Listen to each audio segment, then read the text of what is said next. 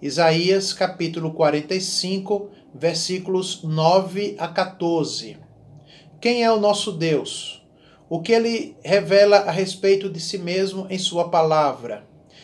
Esse tem sido o tema geral das nossas meditações no livro do profeta Isaías, capítulo 40 até o capítulo 48, já alguns domingos e alguns domingos pela frente, para o qual nós temos chamado aqui a sua atenção. Essa é a passagem da meditação da nossa igreja já desde o início desse ano. Vamos falar, vamos ver o que Deus diz a respeito de si mesmo é, nas circunstâncias do próprio povo de Deus ali em Israel. Tem sido essa a nossa metodologia aqui na leitura e meditação da palavra de Deus. Para hoje, o nosso tema é o seguinte: para que você seja fortalecido e renovado em aliança com Deus, com Deus. Confie, confie que Deus também trabalha põe e dispõe instrumentos de acordo com o seu querer e a sua vontade. Seja confiante e tenha ânimo que Deus também trabalha através de muitos instrumentos.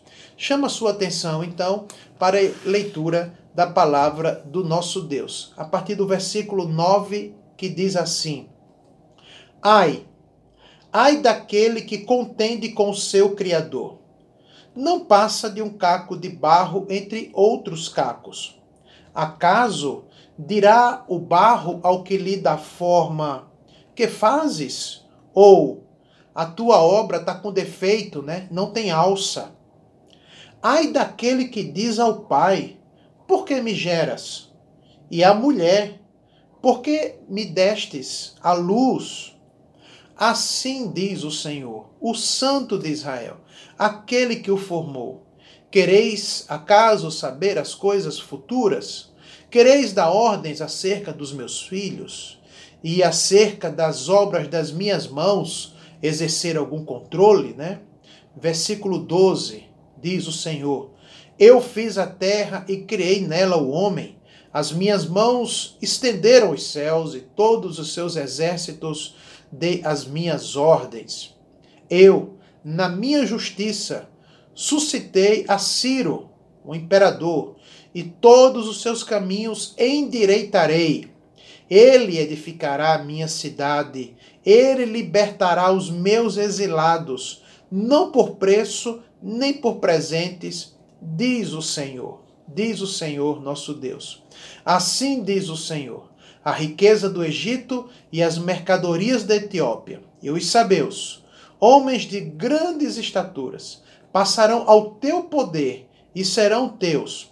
Seguir-te-ão, irão em grilhões diante de ti e se prostrarão, e te farão as suas súplicas, dizendo: Só contigo está Deus, e não há outro que seja igual, igual ao teu Deus palavra de Deus para o nosso coração, no uso dos meios e dos instrumentos que assim ele deseja, que ele põe e dispõe para fortalecer o seu povo, renovar o seu povo em aliança, em aliança com Deus. Chama sua atenção para a seguinte pergunta: ah, por um acaso, em alguma situação, você tem qualquer dificuldades, qualquer dificuldade quanto aos meios que Deus usa para te abençoar, te corrigir, para te curar, para te prover, para te santificar. Você tem alguma dificuldade com relação aos meios que Deus usa, as circunstâncias que Deus usa, as pessoas que Deus usa para de alguma forma agir na tua vida? Talvez você diga não, não, não tenho nenhuma ou qualquer dificuldade quanto a isso. Desde que seja para me abençoar, me santificar, cuidar de mim. Não, não tenho qualquer dificuldade. Será? Será mesmo? Então, e se eu perguntar para você ah, se de alguma forma você já pensou nessa crise que nós estamos passando de saúde pública, caos social, crise política, crise econômica, pandemia, como um sinal histórico de Deus na, na sua vida, na vida da sua família, na vida da igreja, na vida das pessoas. Você já pensou nesse atual momento como um instrumento, um meio de Deus, nas mãos de Deus para, para de alguma forma agir na nossa vida? Talvez a nossa resposta não seja então assim tão intempestiva, impulsiva, né? Dizer sim, sim, que quando nós passamos pelas circunstâncias que até mesmo nós chamamos, né, de, de não, é a mão de Deus. Quando nós passamos por essas circunstâncias, por esses meios, por esses instrumentos usados por Deus, vacilamos, vacilamos muitas vezes. É, por que eu estou falando sobre isso, com essas perguntas? Eu quero chamar então a sua atenção para as circunstâncias nas quais Deus é, se revela ao seu povo ali em Israel, é, no, livro, no, no, no livro do profeta Isaías, capítulo 45. O fato é o seguinte, irmãos: havia ali é, entre os exilados, né, na sua grande maioria, isso já predito já por Isaías há um bom tempo atrás, havia ali entre os, os exilados uma espécie de rebelião, atenção, rebelião e arrogância em grande parte de Israel, justamente questionando o meio, o instrumento que Deus usaria para abater as nações, trazer libertação ao povo exilado e participar da construção da cidade de Jerusalém. Conforme foi lido aqui no verso de número 9, e já no capítulo 1 de Isaías, capítulo 45, qual seria o instrumento usado por Deus para trazer libertação ao seu povo do exílio e participar da reconstrução ah, de Jerusalém? Isso mesmo, isso mesmo o grande imperador Ciro. Lá no versículo 1 desse capítulo 45, a palavra de Deus diz assim: Assim diz o Senhor ao seu ungido, a Ciro, a quem tomo pela mão direita, para bater as nações diante de tua face e descingir, descingir os lombos dos reis, para abrir diante dele as portas, e as portas não se fecharão. Curioso Capítulo 44, versículo 28, Ciro já havia sido chamado por Deus de pastor. Capítulo 45, versículo 1, Ciro é chamado por Deus de o meu ungido, ungido do Senhor, já mencionado anteriormente. Ciro foi um dos grandes imperadores da antiguidade. Ciro foi, Ciro veio da Pérsia, no Oriente Antigo, e conquistou a Média em 549 a.C. Um militar cruel que conquistava as nações através da força e do poder bélico, tornou-se um dos maiores soberanos da antiguidade. Ele foi o soberano de todos os territórios situados ali ao norte da Babilônia. Era esse o instrumento que seria usado por Deus para libertar o seu povo e para promover a reconstrução é, da cidade de Jerusalém. E por conta disso, havia ali em Israel, em grande maioria dos exilados, um clima de rebelião, de descontentamento e de arrogância com relação a Deus quanto aos meios e a forma como Deus agia para libertar o seu povo. Eu cito aqui dois comentários nessa linha de raciocínio, dois comentários do livro do profeta Isaías. Há muitas outras opiniões, mas eu estou me orientando por essa. O primeiro comentário a respeito desse, desse questionamento, dessa arrogância espiritual de Israel, com aquela profecia de Isaías, vem de Motier, que é publicado pela Shed Publicações, na página 482, quando ele comenta dizendo assim: A notícia de um libertador gentil, não muito comum para Israel, não teve uma acolhida muito calorosa para a grande maioria dos exilados.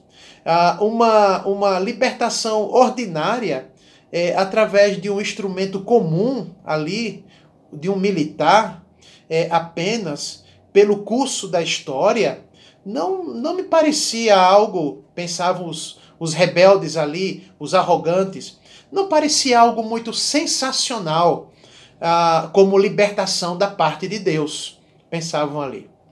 Ah, um outro comentarista, Riederboss, lançado pela editora Vida Nova, na página 375, ele também concordando com o primeiro comentarista, ele diz assim: Alguns exilados pensaram até que seria impróprio e muito inadequado da parte de Deus um libertador gentil. Ciro, um rei pagão, ser instrumento da nossa redenção? Não. Não é possível imaginar ou pensar nesse tipo de libertação trazida por Deus. Então, irmãos, esses dois comentaristas, eles concordam e nos conduzem nesse momento de circunstância do povo de Israel, nessa compreensão de que havia, em grande maioria dos exilados, uma certa rebelião, discordância, e aqui é um desabafo né, da parte é, dos rebeldes, aí dos arrogantes, ao modo, a forma que Deus estaria agindo na libertação do seu povo. Eu fico aqui pensando, né, que parte desses parte desses rebeldes, desses arrogantes, talvez estivessem pensando da seguinte forma, e aí vai um, um julgamento meu, né? É, parte deles estavam cochichando, desabafando aqui e acolá, reclamando o seguinte: olha, ah, como foi no passado, né?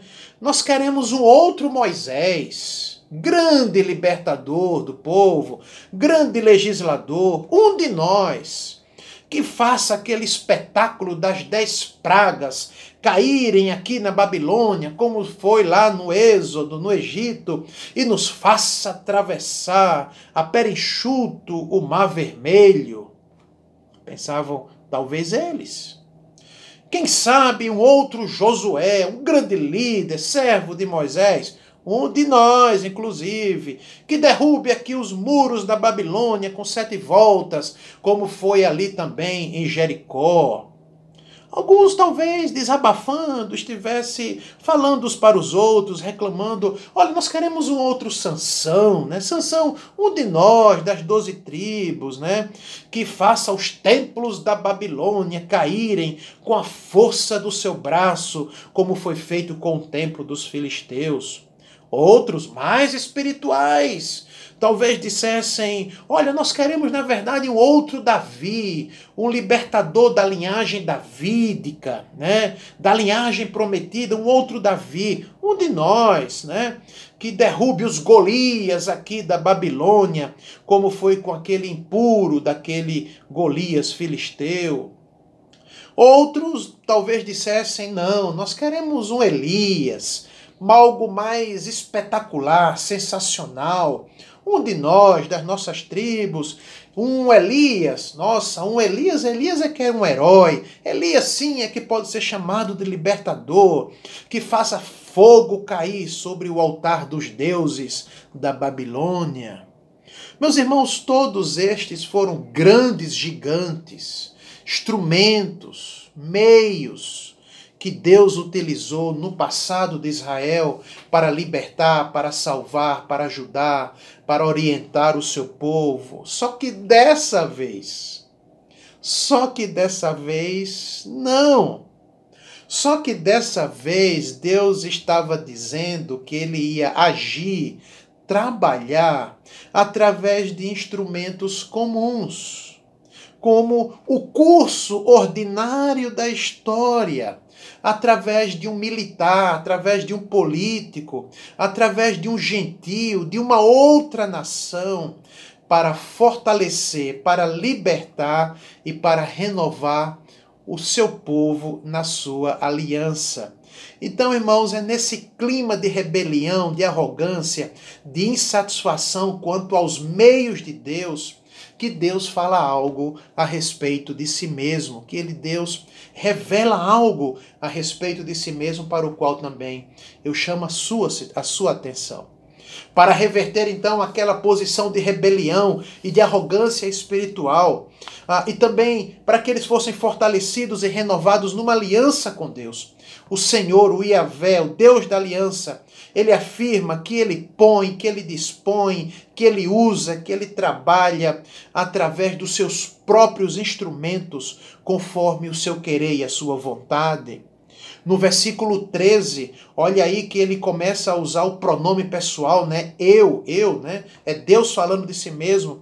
No versículo 13 da passagem lida, capítulo 45, ele diz assim: Eu, na minha justiça, suscitei a Ciro e todos os seus caminhos endireitarei. É Deus dizendo que é Ele quem vai abrir apesar de toda aquela violência, mas é Deus quem estava endireitando os caminhos daquele grande conquistador. É ele, Ciro, que edificará a minha cidade e libertará os meus exilados. E isso ele fará não por preço, nem por presentes, diz o Senhor, diz o Senhor dos exércitos. Nesse sentido, então, meus irmãos, Deus se revela, então, no capítulo 45, no versículo 9 e 10, como aquele que é o soberano, aquele que tem autoridade. Ele se revela como o nosso Criador, aquele que nos forma. Ele é o nosso oleiro, aquele que trabalha em nossa vida com precisão. Ele se revela aí também como um pai e uma mãe que tem autoridade sobre a vida dos seus filhos. Curioso que ele diz isso de si mesmo e ele chama Israel, atenção nesse versículo, abre aspas, de caco de barro entre outros cacos. Ou seja, Israel, você é um caco de barro entre outros cacos de barro também. Deus continua inquirindo aquela rebelião, aquela arrogância, aquela insatisfação, aquela murmuração de Israel, falando até com relativa ironia no versículo 11. Chama sua atenção. É, Deus pergunta para Israel: Israel, o que está acontecendo? O que foi que mudou aí é, na lógica? É, é o que, o que que. Não estou entendendo, Israel, com minhas palavras, claro é, Deus pergunta para Israel: Ô, ô Israel, vocês que agora querem dar ordens acerca dos meus filhos? Versículo 11. Israel, vocês querem dar ordens acerca das obras das minhas mãos? Ah, Israel, por um acaso vocês querem controlar, predizer como que deve ser o futuro? É Deus perguntando. Você vai perceber, irmãos, que nessas perguntas retóricas e irônicas, Deus está reafirmando a si mesmo como o Criador, o oleiro, aquele que nos forma, e um pai e uma mãe que tem autoridade. Porque é somente essa autorrevelação de Deus que pode destronar o povo da sua arrogância e da sua rebelião e prepotência versículos 12 e 13 desse capítulo. Ah, de fato, você vai perceber o eu de Deus, o pronome pessoal, primeira pessoa, no singular, dizendo eu. De fato, uma situação era saber que Deus trabalhava através de muitos instrumentos. Eu concordo, eu entendo que parte de Israel tinha ciência que Deus era soberano para trabalhar de, de, de, através de muitos instrumentos. Ah, e outra situação era se, se, se sentir seguro e amparado nas mãos desses meios que Deus usava para abençoar o seu povo.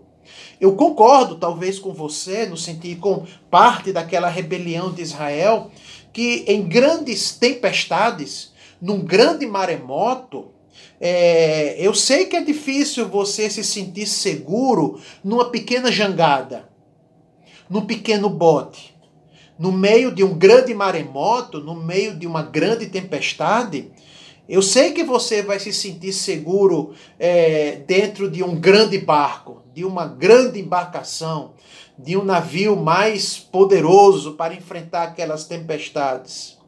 Só que Deus conduz o seu povo em meio às tempestades dentro de jangadas, me permita aqui a comparação, dentro de botes, ou talvez dentro de um grande navio. O fato que Deus está chamando a atenção aqui não é para o meio que ele usa, o instrumento que ele usa para libertar, para restaurar, para fortalecer, para renovar o seu povo na aliança mas ele chama atenção para si mesmo. É Deus usando aqui sempre a primeira pessoa, o pronome na, na primeira pessoa, o pronome pessoal na primeira pessoa, dizendo: Eu sou o Senhor. E dessa vez ele diz: Eu vou usar o Ciro para a tua libertação, grande, grande imperador da antiguidade. Portanto, para que você seja fortalecido e renovado em aliança com Deus, seja confiante, tenha bom ânimo, que Deus também trabalha através de muitos instrumentos. Deus põe e dispõe de meios que Ele mesmo decide usar em prol do seu povo e para a glória do seu nome. É isso que Deus faz para reverter aquele estado de rebelião, de arrogância e de descontentamento. Eu trago aqui uma boa nova para você e para o nosso coração através de uma reflexão. Ah, por que, que você acha que o Evangelho de Cristo não é tão atraente e nem muito significativo para algumas pessoas, para muita gente? Por que, que você acha que ele não é tão atraente e nem significativo? E aqui vai um julgamento meu, uma dedução minha Acredito que seja assim. Não sei se é a sua situação, de alguém que você conhece. Mas o fato, irmãos, é que muitas vezes o evangelho não é crido, né? não é abraçado, porque Deus resolveu, na sua soberania, se revelar em Cristo de uma forma muito comum. Pois é, o eterno ungido de Deus foi apenas e tão somente um homem de dores, um ser humano, um homem de dores. Exato. O meio que Deus usou, o instrumento usado por Deus para nossa libertação e para nossa salvação, você anda pelas páginas do Evangelho, Mateus, Marcos, Lucas e João, que retratam a vida do Senhor Jesus você vai perceber que ele nasceu num curral, numa manjedoura. Quando foi para ser salvo, ainda garoto, ele fugiu para o Egito. Não houve nada de espetacular, ele fugiu para o Egito. Quando cessou a perseguição, ele veio crescer numa das províncias, numa das cidades mais pobres da Palestina antiga, a cidade de Nazaré. Alguém até perguntou: pode vir alguma coisa boa de Nazaré? Qual foi a sua profissão? Qual foi o seu trabalho? Como ele se sustentou? Ele foi um serviços gerais, ou um marceneiro, um carpinteiro. Ele submeteu-se para iniciar o seu ministério ao batismo de João. Curioso, ele não foi pedir autorização ao templo, à religião do templo. Ele submeteu-se a um homem que comia gafanhotos, mel e se vestia de pele e morava nos desertos. O batismo de João. Já no início ali do seu ministério, ele rejeitou aquela proposta de Satanás de promover a religião do espetáculo. Olha, pula aqui do templo, porque com esse gesto espetacular, sensacional, o Senhor logo logo vai angariar adeptos, seguidores, pessoas que vão curtir a tua religião. Ele disse não para a religião, para a religião ali do espetáculo, para serem seus discípulos, seus seguidores. Ele chamou pescadores, mulheres, crianças, pecadores, publicanos. Ele dormiu em barcos. Ele entrou em Jerusalém, na sua entrada triunfal, sentado no jumentinho. Ele foi traído com um beijo no jardim e não levantou a sua mão, não levantou o seu braço. Os evangelhos dizem que no seu julgamento ele não abriu a sua boca. Ele morreu numa cruz como um criminoso contra o Império Romano. Ele foi sepultado num túmulo emprestado por alguém. E quando ele ressuscitou, ele ressuscitou para os seus. Curioso, ele não convidou a imprensa para fazer uma entrevista coletiva de grande repercussão. Ele não realizou comícios depois da sua ressurreição. Curioso que ele não fez nenhuma marcha para Jesus depois da ressurreição. Ele não promoveu uma grande passeata com faixas e cartazes. Ou seja, o nosso Salvador, o Senhor, o Rei dos Reis, o instrumento, o meio escolhido, estabelecido por Deus para nossa salvação, para nossa libertação, para nossa vida abundante.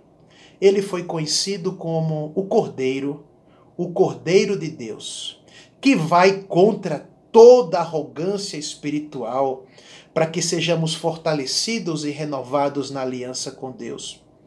Há um livro do escritor Max Lucado que nos traz uma pergunta. É, e eu faço para você nesse momento: sabe o que Deus fez para te salvar e ganhar o teu coração? Sabe o que foi que Deus fez?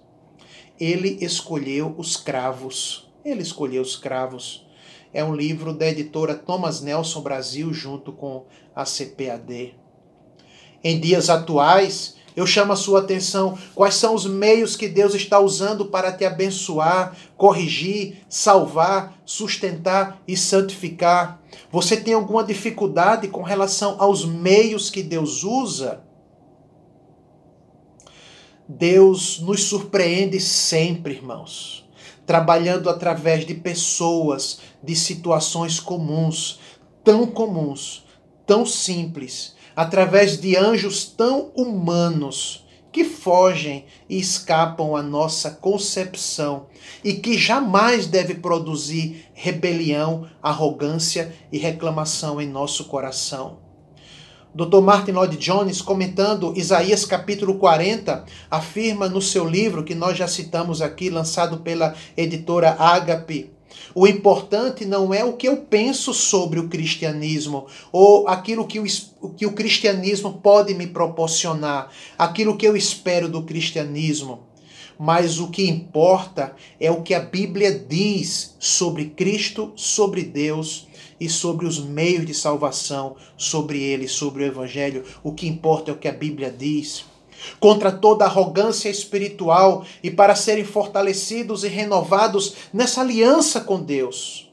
Isaías capítulo 45, versículos 22 a 25, o final desse capítulo que não foi lido, mas eu cito aqui, ele diz assim, e eu faço aqui esse apelo a você: Eu sou o único Deus que age de forma justa, diz o Senhor, que sabe como ajudar, como conduzir, como salvar. Assim diz o Senhor: venham a mim, recorram a mim e sejam ajudados por mim, salvos por mim. Para, todo para todos vocês, não importa quem são e onde estão, eu sou o Senhor, diz o nosso Deus, o único Deus que existe. Garanto pelo meu nome, cada promessa minha será cumprida. Nunca tomo de volta o que eu disse.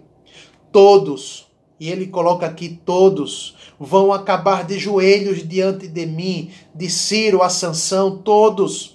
Todos vão acabar dizendo ao meu respeito: sim, a salvação e a força estão no Senhor.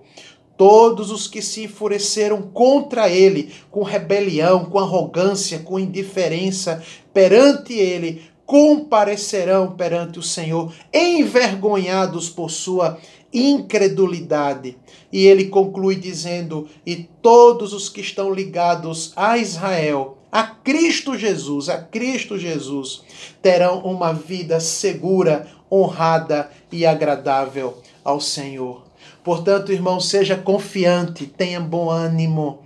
Não seja rebelde, arrogante, porque Deus trabalha na nossa vida, na vida da sua família e na vida da igreja. Ele age através de muitos instrumentos que ele mesmo designou para cumprir a sua vontade e o seu querer.